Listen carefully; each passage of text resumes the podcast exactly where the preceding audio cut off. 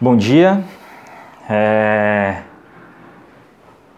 Que alegria, né? Terceiro domingo da quarentena e graças a Deus por essa oportunidade que a gente tem de mesmo nesses dias é, difíceis de isolamento, ah, de alguma forma a gente ainda poder é, se encontrar, ainda que virtualmente, para falar com, com o Senhor por meio é, do louvor, abrir o nosso coração diante dele, dizer que a gente continua confiando nele, apesar é, desses dias difíceis, é, continuar dizendo que ele é o único digno e também é, poder ouvir a voz dele por meio da palavra. A gente ah, tomou uma decisão com relação a esse período que a gente não ia interromper a nossa série anual de mensagens e por isso a gente tem dado sequência a essas pregações no livro de Atos dos Apóstolos, é, sob o tema, o grande tema né, que a gente escolheu para esse ano, que é um só coração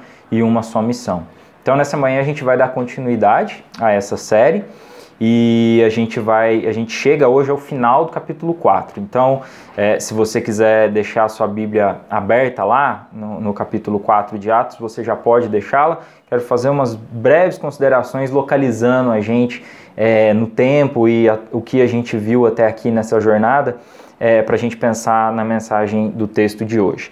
Então, a gente tem visto nesses capítulos iniciais da narrativa de Atos é, como o evangelho avançou nos seus primeiros dias, né? como o evangelho avançou após a ressurreição de Jesus. E uma das coisas é, que a gente vê é que os seguidores de Jesus se multiplicavam dia após dia, daqueles 120, ah, daquele grupo de 120 inicialmente lá no capítulo 1, para 3 mil ah, convertidos ah, no final da pregação de Pedro, no capítulo 2, e agora no início do capítulo 4, a gente o segundo. A gente continua é, agora no capítulo 4, ah, e a gente viu no começo que 5 mil homens, ah, diz o texto, se converteram por meio ah, da pregação de Pedro e João. Isso ah, provavelmente quer dizer algo em torno de 10 mil pessoas, pelo menos. Então, desculpa aí a nossa queda temporária, mas estamos de volta. Então, a gente viu na, na última semana que junto com esse a, a, avanço em termos numéricos, é, o evangelho, esse avanço do evangelho também significou o início da oposição. Então, conforme o evangelho a, se expande, a oposição se levanta. Essa é uma dinâmica que a gente vai ver ao longo de todo o livro de Atos e foi isso que a gente começou a ver na última semana. Nessa, nesse primeiro momento, no início do capítulo 4, uma oposição que vem por meio da religião organizada. Então, quando você vê lá o versículo 2 do capítulo 4, ele fala a respeito de sacerdotes, o capitão da guarda do templo e os saduceus. Então, esse pessoal organizado se opondo ao avanço do evangelho, se opondo à pregação de Pedro e João. E a gente vai ver hoje e também nas próximas semanas a continuidade dessa oposição que se levanta sempre que o evangelho, sempre que o reino de Deus avança. E a gente viu também semana passada que a essa oposição inicial os apóstolos reagiram com muita coragem, com muita determinação. E, e, em partes isso se deu porque, pelo que está escrito no versículo 8, eles estavam cheios do Espírito Santo. O povo como um todo foi encorajado pelo testemunho de Pedro e João e orou, foi isso que a gente viu no final da pregação da semana passada, e orou pedindo a Deus, não para que os livrasse do mal, mas que desse a eles ainda mais coragem e ainda mais disposição para anunciar a palavra mesmo em meio à oposição. E aí, diante dessa oração, é o que a gente lê no versículo 31, capítulo 4, todos ficaram cheios do Espírito Santo e anunciavam corajosamente a palavra de Deus. Esse é o nosso contexto, e aí eu convido você a olhar comigo para o trecho que começa no versículo 32. Então, capítulo 4 de Atos, a partir de 32, a gente vai ler a princípio até o versículo 37. Depois a gente vai ler os primeiros versículos do capítulo 5 também. Mas vamos começar com Atos 4 a partir de 32. O texto diz assim: Da multidão dos que creram, uma era a mente e um o coração. Ninguém considerava unicamente sua coisa alguma que possuísse, mas compartilhavam tudo o que tinham. Com grande poder, os apóstolos continuavam a testemunhar da ressurreição do Senhor Jesus e grandiosa graça estava sobre todos eles. Não havia pessoas necessitadas entre eles, pois os que possuíam terras ou casas as vendiam, traziam dinheiro da venda e o colocavam aos pés dos apóstolos que o distribuíam segundo a necessidade de cada um. José, um levita de Chipre, a quem os apóstolos deram o nome de Barnabé, que significa encorajador, vendeu um campo que possuía, trouxe o dinheiro e o colocou aos pés dos apóstolos. Até aí por enquanto. Esse texto ele desperta é, uma série de reações nos ouvintes e tem despertado uma série de reações nos seus leitores desde quando o texto ah, foi dado por Deus à sua igreja.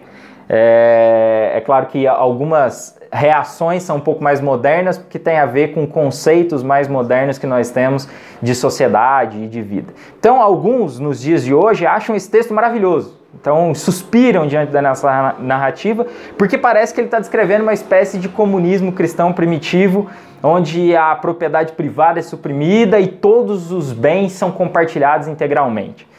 Tem um outro grupo que olha para esse texto e fala: não, isso tudo parece muito romântico, isso tudo parece reação, um primeiro amor, alguma coisa que aconteceu no tempo e nunca mais aconteceu na história, e portanto é simplesmente um fato histórico e assim o deve ser encarado. E alguns chegam, chegaram inclusive a propor que essa atitude dos primeiros cristãos com relação às suas posses foi responsável pelo período de pobreza que a igreja de Jerusalém passou alguns anos depois, e a gente tem ah, uma série de é, descrições, ah, até no Novo Testamento, sobre esse período de extrema pobreza que a igreja de Jerusalém passou. Então, uns suspiram maravilhados com a beleza desse texto, outros ah, desconfiam dessa realidade e ainda outros acham que essa realidade foi culpada por algo pior que aconteceria no futuro.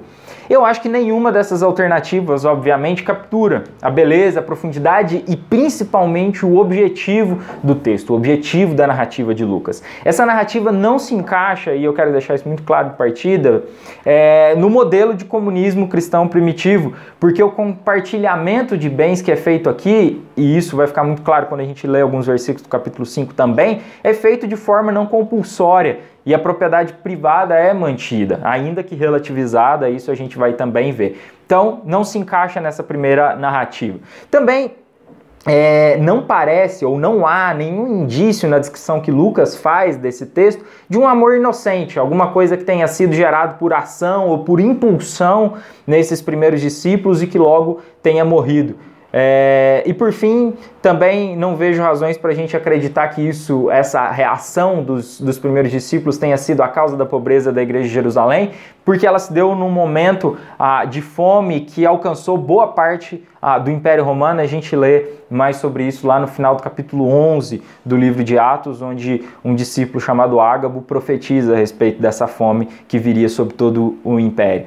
Então, Afinal, se a gente não está falando a respeito de um comunismo cristão primitivo, se a gente não está falando a respeito de uma impulsão inicial dos primeiros cristãos, se a gente não está falando sobre algo que foi absolutamente irresponsável e gerou pobreza no meio da igreja, o que, que aconteceu aqui então? E essa é a, a resposta que eu quero dar nessa, nessa primeira parte da mensagem.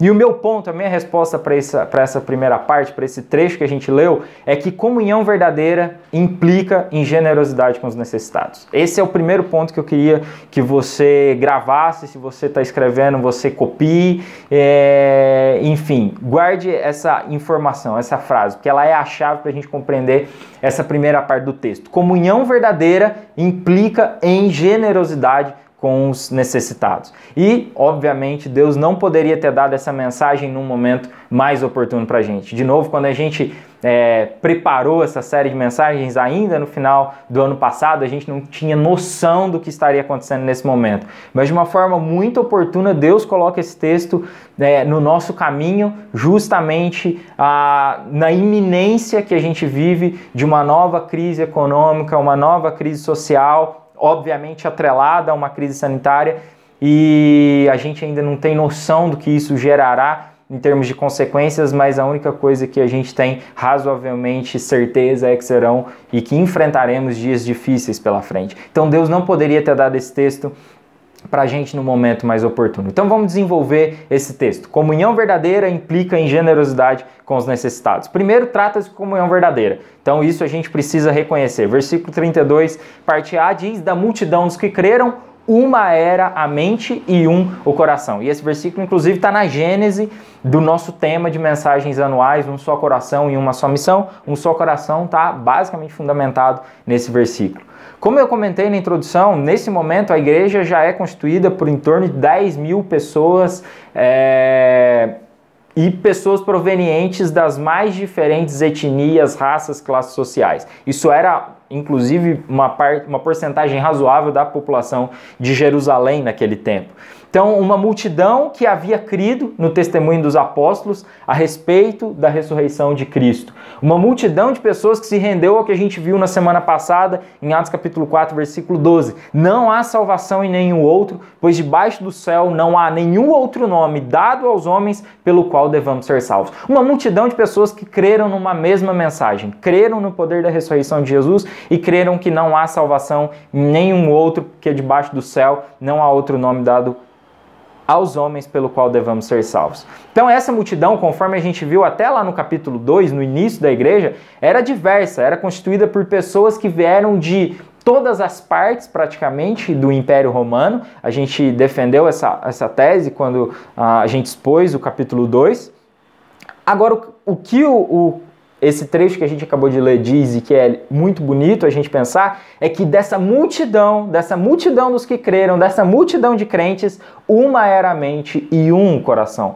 Logo, era um povo que tinha uma mesma fé, era um povo que tinha uma mesma percepção dessa realidade debaixo do céu, era um povo que fundamentou a sua vida sobre um mesmo conjunto de doutrinas. Era um povo, então, nesse sentido, unido de mente, que pensava não a respeito de todas as coisas da vida da mesma forma, é, e existe, a gente vê isso em, em inúmeros textos do Novo Testamento, espaço para essa diversidade, inclusive étnica, racial, mas também de, de pensamento, de inclinações políticas, etc. Mas o fato é, esse povo era unido de mente. Eles baseavam a sua vida num mesmo conjunto de doutrinas. Mas não era só uma união de mente, era também uma união de coração. Então, esse mesmo povo que era unido de mente também tinha entre si uma espécie de pacto, uma espécie de aliança, algo que direcionava não só a sua mente, mas toda a sua forma de viver e toda a sua forma de viver apontava numa mesma direção, apontava para um mesmo propósito. Esse povo era inclinado para as mesmas coisas, esse povo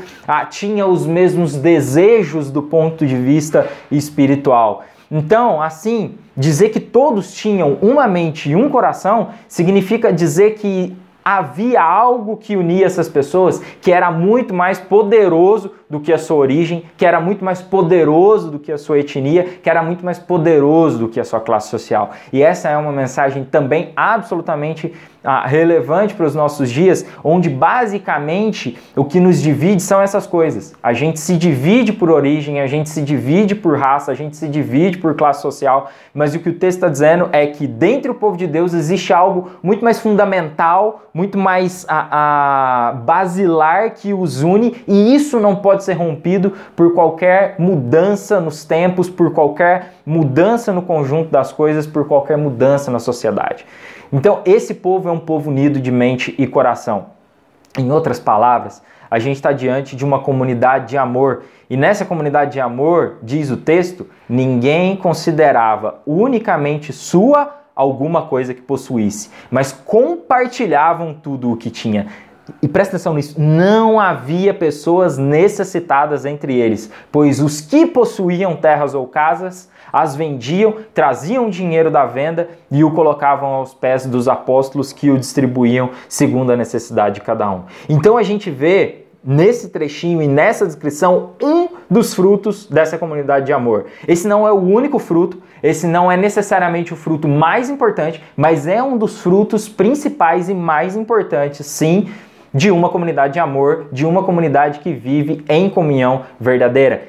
Essa comunidade de amor que vive em comunhão verdadeira, ela é generosa com os mais necessitados, de forma que não há pessoas necessitadas naquele meio. E aí isso parece até uma espécie de contradição no texto, porque se não há pessoas necessitadas, como que um é alcançado de acordo com as suas necessidades? Vers os versículos 30 2 e 34 dizem isso que cada um compartilhava e esse compartilhar é distribuído segundo as necessidades, mas o versículo afirma não havia necessitados no meio deles. E aí, é, como é que a gente explica isso? Isso me parece que o texto está descrevendo uma, uma realidade que é dinâmica, não é uma realidade estática. Num único momento, alguém chegou, vendeu suas posses, distribuiu Pronto, não existe mais necessitados entre eles dali em diante. Não, o texto está descrevendo uma realidade dinâmica, uma, um modus vivendi daqueles cristãos. Os mais ricos vendiam parte de suas terras e compartilhavam conforme as necessidades surgiam. Esse valor é distribuído de acordo com a necessidade de cada um.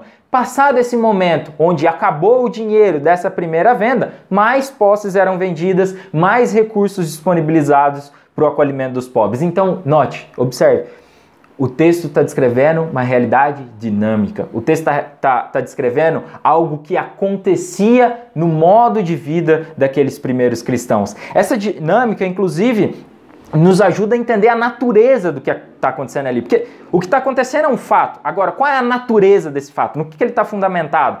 A gente não está diante de uma revolução. E aí eu volto ao meu ponto: não é uma espécie de comunismo cristão primitivo. A gente não está diante de uma revolução onde os bens foram tomados, a propriedade privada foi suprimida e os bens foram então distribuídos aos pobres. Não. O texto mostra os frutos da ação do Espírito no coração dos cristãos, produzindo comunhão verdadeira e generosidade radical. Lembre-se o que diz o versículo 31, que é o versículo exatamente anterior ao trecho que a gente acabou de ler. Diante da oração deles, eles foram cheios do Espírito Santo. E esses cristãos cheios do Espírito Santo vivem em comunidade verdadeira e vivem em generosidade radical. É, pegando um trechinho de um comentário de Atos do Justo Gonzalez, ele diz o seguinte: a comunhão de bens não é um fim em si mesma. A missão da igreja não é praticar essa comunhão de bens, mas praticar o amor. Essa como essa não é uma comunhão determinada por leis. Antes, é o tipo de comunhão que representa uma expressão do amor do Espírito e da nova vida que ele nos traz. Entenderam o que ele está dizendo aqui?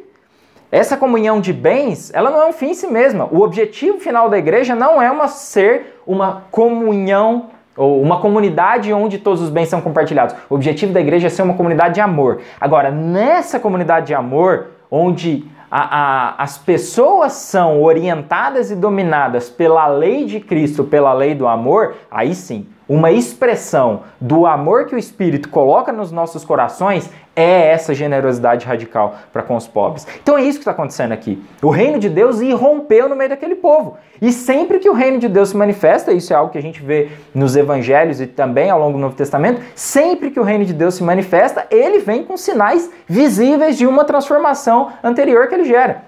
Então o reino de Deus vem, derruba as nossas barreiras interiores, derruba a dureza do nosso coração, derruba a sujeira e a impureza do nosso coração, mas ao fazer isso, ele se manifesta de forma exterior, em sinais, em maravilhas, como a gente tem visto no livro de Atos. E aí, pessoas com corações transformados pelo Evangelho se tornam, sim, cada vez mais sensíveis às realidades de pobreza, injustiça e vulnerabilidade à sua volta. Notem o que está dito no versículo 33. Entre esses versículos 32 e 34, o versículo 33 frisa algo importante.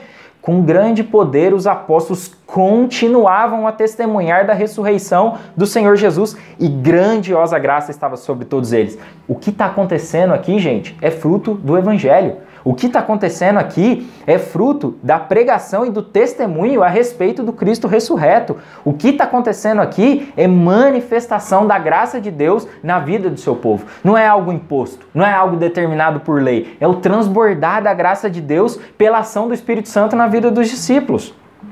Agora, apesar dessa realidade, Alguns autores têm apontado uma ligação muito íntima entre Atos capítulo 4 e Deuteronômio capítulo 15. E aí eu queria que você abrisse sua Bíblia rapidinho lá no livro de Deuteronômio capítulo 15 e vamos ler só dois versículos, versículos 4 e 5. Deuteronômio 15, quinto livro da Bíblia, lá no finalzinho do Pentateuco, versículos 4 e 5. Observe o que, que diz, uh, o que dizem esses dois versículos de Deuteronômio capítulo 15. E prestem atenção conforme a gente lê nas semelhanças que existem com a descrição que Atos faz da igreja primitiva. Deuteronômio 15, versículos 4 e 5. Assim, não deverá haver pobre algum no meio de vocês, Pois na terra que o Senhor, o seu Deus, lhes está dando como herança, para que dela tomem posse, ele os abençoará ricamente. Contanto que obedeçam em tudo ao Senhor, seu Deus, e ponham em prática toda esta lei que hoje lhes estou dando.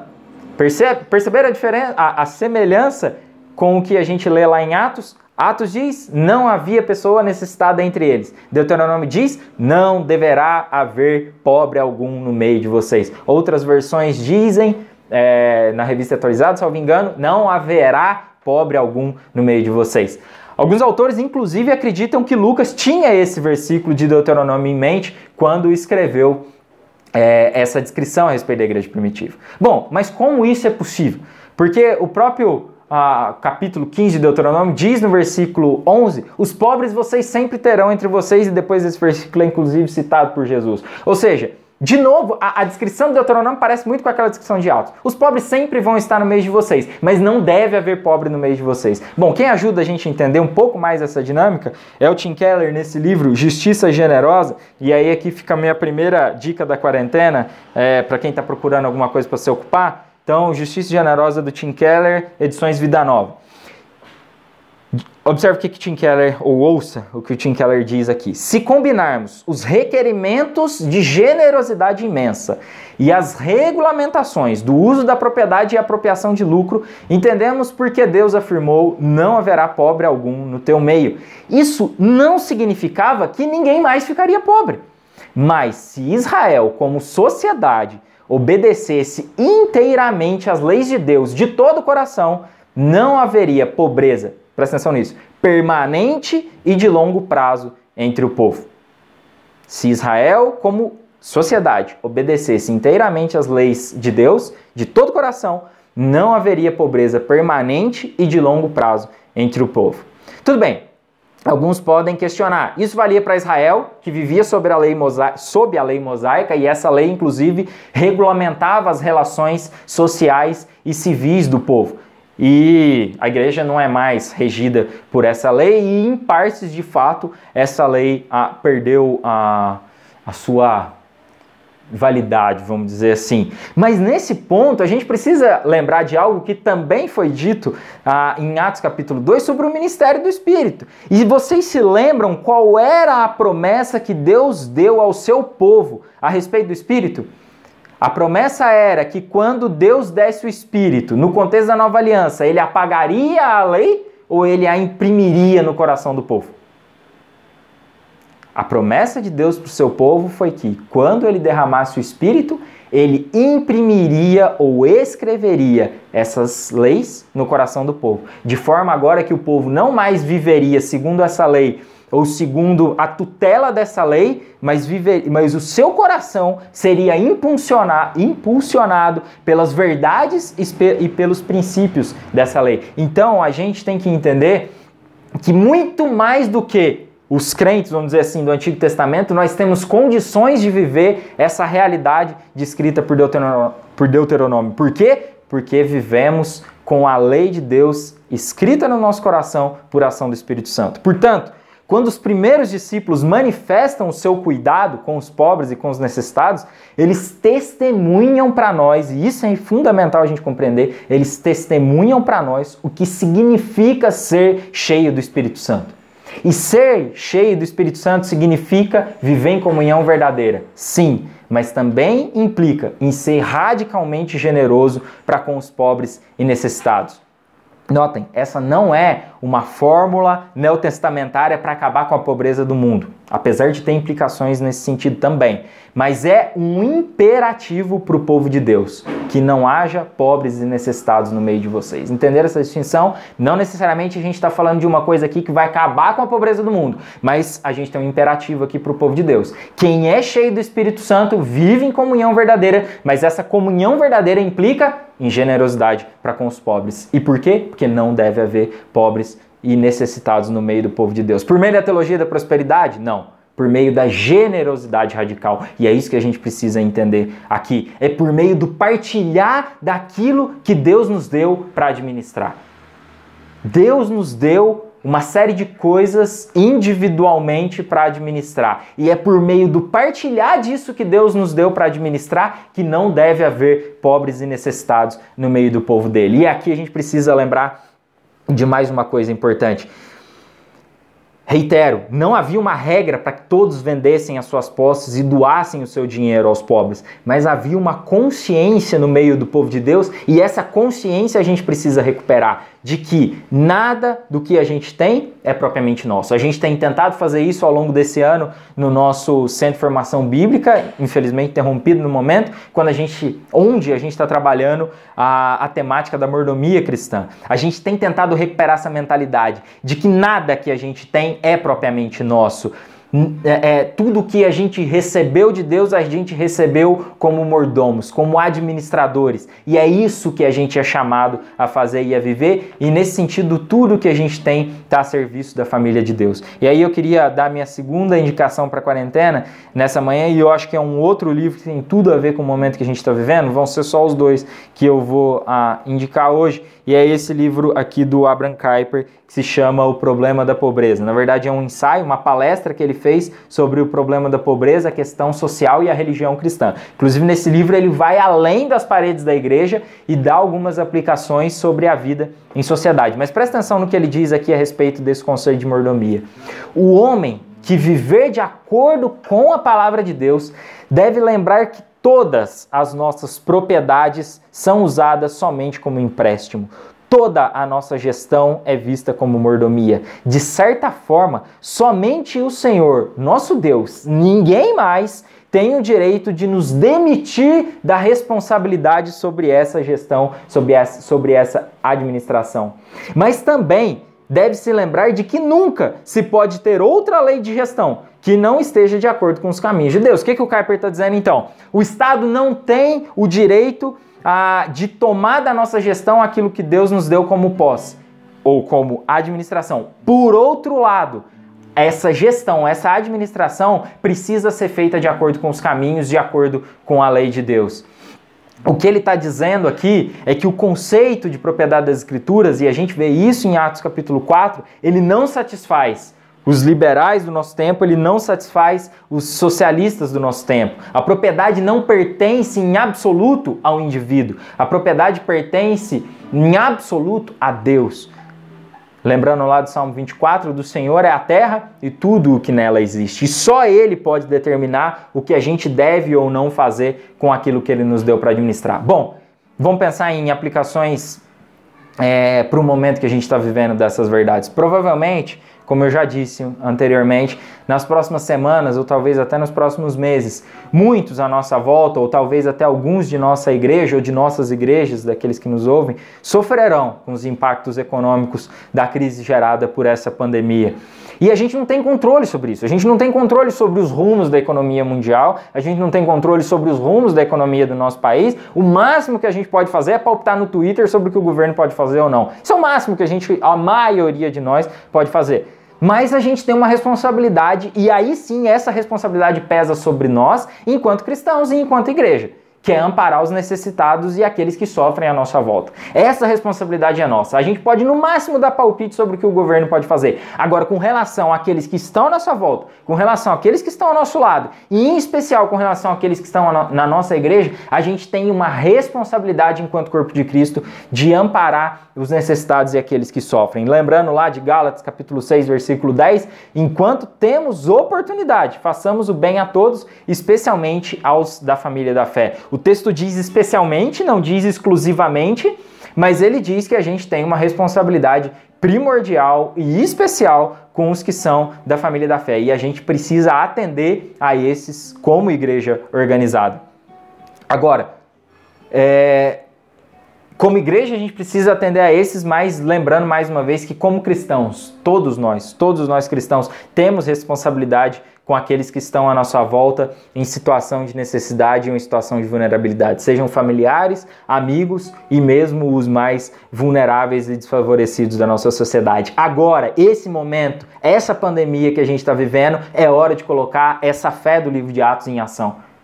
A gente tem um imperativo aqui que Atos deixa para nós. Agora é hora de viver de forma radicalmente generosa. E aí, Eu me alegro em ver notícias, ah, por exemplo, que igrejas em São Paulo estão abrindo seus espaços de culto, não para receber ah, os seus membros, mas para receber leitos médicos, para receber doações para os necessitados. Outras estão se organizando para cuidar dos membros mais impactados pela crise. Diversos cristãos da área da saúde, da ciência, aqueles em posições mais estratégicas, estão se mobilizando para servir a sociedade e eu acho que é isso aí. Esse é o caminho, esse é o momento, esse é o nosso chamado. Se a nossa fé não serve para esse momento, a nossa fé não serve para nada. Se a nossa fé não nos torna radicalmente generosos nesse momento de crise, esquece. E aí o Kuyper diz mais uma coisinha é, nesse mesmo livro que eu acabei de citar agora. Uma misericórdia, presta atenção no que ele vai dizer aqui. Uma misericórdia que só oferece dinheiro não é amor cristão. Uma misericórdia que só oferece dinheiro não é amor cristão. Amor cristão se caracteriza por uma doação completa, não somente doação de dinheiro, mas doação de si mesmo, do seu tempo, de suas forças e de sua empatia. Parte 2.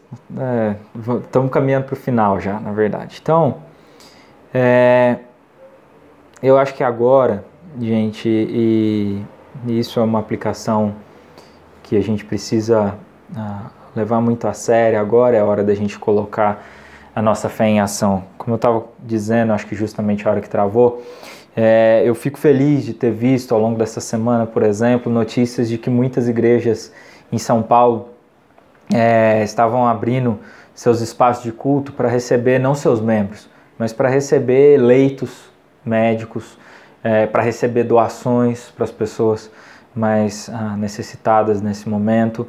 É, a gente tem visto mobilização de outras igrejas é, para cuidar dos seus membros mais afetados ah, por essa crise, é, especialmente nesse período mais turbulento, onde alguns que não têm outras fontes de renda são afetados. A gente tem visto ah, diversos cristãos da área da saúde, da área da ciência, é, ou aqueles que estão em posições mais estratégicas de governo, se mobilizando para servir a sociedade. E eu acho que esse é o caminho, esse é o nosso chamado. Se a nossa fé é, não serve nessas horas, ela não serve para nada. Se a nossa, a, se o ser cheio do Espírito Santo não nos torna mais radicalmente generosos nesse momento, quando nós vamos ser radicalmente generosos? Quando está tudo bem? Então, é, eu acho que essa é uma aplicação para a gente levar muito a sério. Mas aí tem mais uma, um trechinho bem curtinho ah, desse livro do, do Kuyper que eu citei há pouco, que diz o seguinte: uma misericórdia que oferece só dinheiro não é amor cristão. Amor cristão se caracteriza por uma doação completa, não somente de dinheiro, mas doação de si mesmo, do seu tempo, das suas forças, da sua empatia. E eu acho que essa é a misericórdia a qual nós somos, somos chamados nesse momento também. É, somos chamados sim a compartilhar generosamente daquilo que Deus nos deu a administrar, mas somos chamados em última instância a doarmos de nós mesmos, a doarmos do nosso tempo, a doarmos a no as nossas forças, a doarmos a nossa empatia. E a gente tem esse dever, e que os sinais do reino de Deus se manifestem nas nossas vidas que as nossas comunidades de fé, em especial a fonte, sejam espaços de amparo, sejam espaços de cuidado, sejam é, espaços de amparo nesse momento difícil. Que a gente seja sensível, é, ou se, se, sejamos sensíveis àqueles que se sentem aprisionados nas suas casas, aqueles que estão tomados pela ansiedade do momento. Então, que a gente busque é, não só compartilhar aquilo que a gente tem, mas se informar é, de mais e mais formas de se envolver, de ligar para um desconhecido que está, para um conhecido que está sozinho na sua casa, de se oferecer para ajudar os idosos do condomínio, assim como diversas é, iniciativas que a gente tem visto nesse sentido. E eu acho que a única coisa que a gente não precisa fazer mais é live no Instagram, isso aí já tem bastante. Então, é, vamos tomar atitudes, né? Práticas, de abraçar pessoas ainda que sem contato físico nesse momento. Bom, vamos para a segunda parte do texto e aí eu vou ser muito objetivo. É, eu estou realmente caminhando para o final, mas eu queria ler os primeiros versículos do capítulo 5 porque eu acredito que o que tem aqui é um contraste proposital com o que é apresentado no capítulo 4 e esse contraste proposital ele ajuda a equilibrar um pouco uh, de, da nossa visão ou dessa, dessas aplicações que eu coloquei nessa primeira metade. Então, retome aí o fôlego e abra sua Bíblia no capítulo 5 de Atos, a gente vai ler os primeiros versículos para ver um contraste que existe com uh, o que é dito nos dois versículos finais do capítulo 4. A gente já leu a experiência de Barnabé. Agora a gente vai ler um pouco da experiência de Ananias e Safira e eu, de novo, eu vou ser muito objetivo aqui. Então vamos lá. Atos capítulo 5, a partir do versículo 1. Um homem chamado Ananias, juntamente com Safira, sua mulher, também vendeu uma propriedade. Bernabé vendeu, também venderam. Ele reteve parte do dinheiro para si, sabendo disso também sua mulher e o restante levou e colocou aos pés dos apóstolos. Então perguntou Pedro: Ananias, como você permitiu que Satanás enchesse o seu coração a ponto de você mentir ao Espírito Santo e guardar para si uma parte do dinheiro que recebeu pela propriedade? Ela não lhe pertencia e depois de vendida, o dinheiro não estava em seu poder. O que o levou a pensar em fazer tal coisa? Você não mentiu aos homens, mas sim a Deus. Ouvindo isso, Ananias caiu e morreu. Grande temor apoderou-se de todos os que de todos os que ouviram o que tinha acontecido. Então os moços jovens vieram, envolveram seu corpo, levaram-no para fora e o sepultaram. Cerca de três horas mais tarde entrou sua mulher, sem saber o que havia acontecido. Pedro lhe perguntou: Diga-me, foi esse o preço que vocês conseguiram pela propriedade? Respondeu ela: Sim, foi esse mesmo. Pedro lhe disse: Por que vocês entraram em acordo para tentar o Espírito do Senhor? Veja, estão à porta os pés dos que sepultaram seu marido, e eles a levarão também.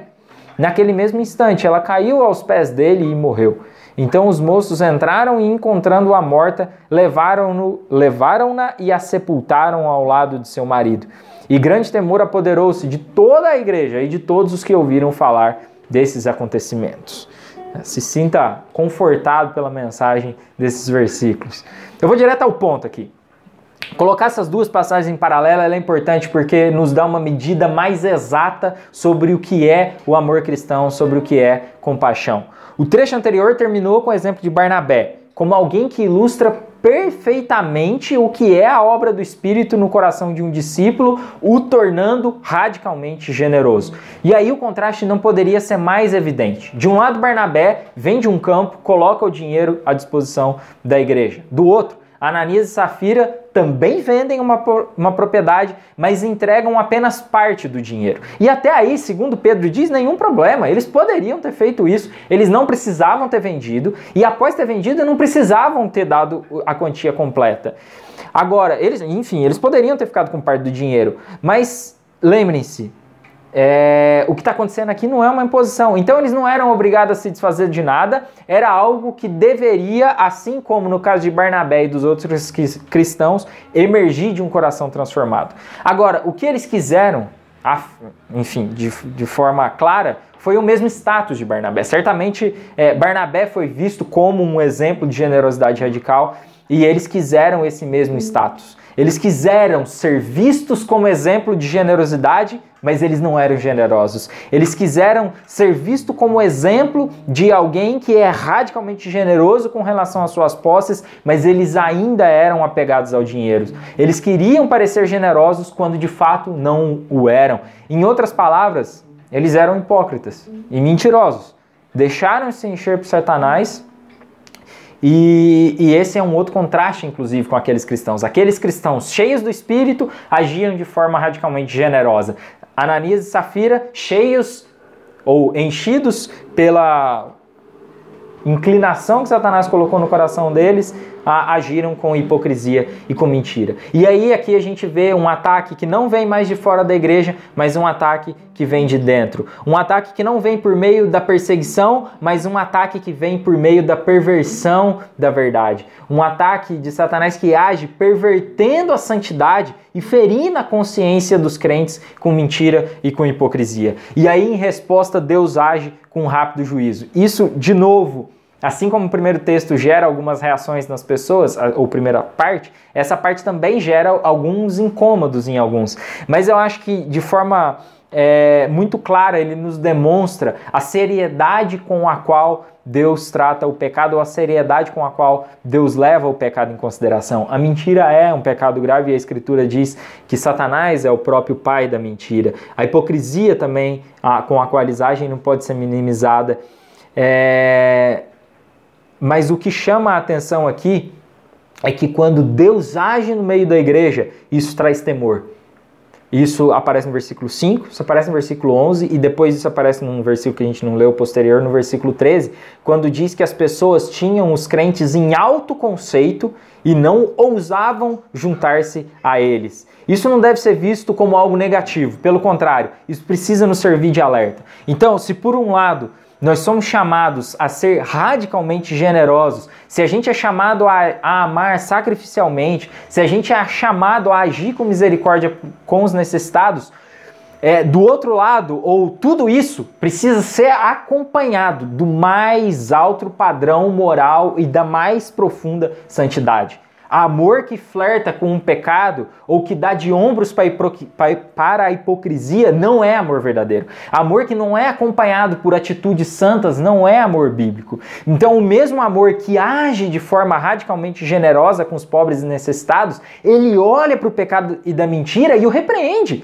O mesmo espírito que enche o coração dos cristãos de generosidade, ele também atua no meio da igreja para destruir as obras sujas e impuras de Satanás. Então, Observem, a gente está falando a respeito de um amor que é radicalmente generoso, que olha para estruturas injustas e se ira com relação a isso. E ele age como resposta a essas a, a estruturas injustas da nossa sociedade com radical generosidade. Mas por outro lado, esse amor também olha para a sujeira do pecado, para a imundícia do pecado, olha para a mentira, olha para a hipocrisia e também se ira com relação a isso. Ele não é parcial na sua ira. Ele olha para uma estrutura injusta e fica indignado, mas ele também olha para o pecado e fica indignado, porque as duas coisas destroem a boa obra de Deus nas nossas vidas. Então, eu queria concluir a mensagem é, trazendo essas duas aplicações. Primeiro, a gente vive dias difíceis.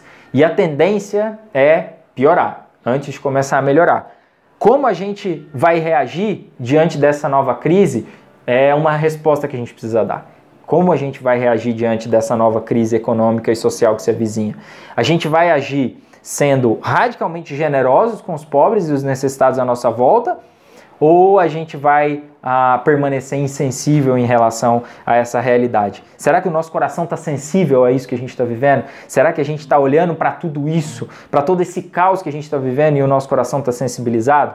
Agora, em segundo lugar, e paralelo a isso, o mesmo amor que se compadece diante dessas estruturas sociais injustas, diante da pobreza, ele também sofre ao ver a santidade de Deus ferida. Será que assim como a gente se espanta com as estruturas injustas, a gente também se espanta com a feiura do pecado, da mentira e da hipocrisia? Será que essas duas coisas despertam em nós o mesmo sentimento? A gente combate a ambos com o mesmo vigor, com a mesma disposição amorosa?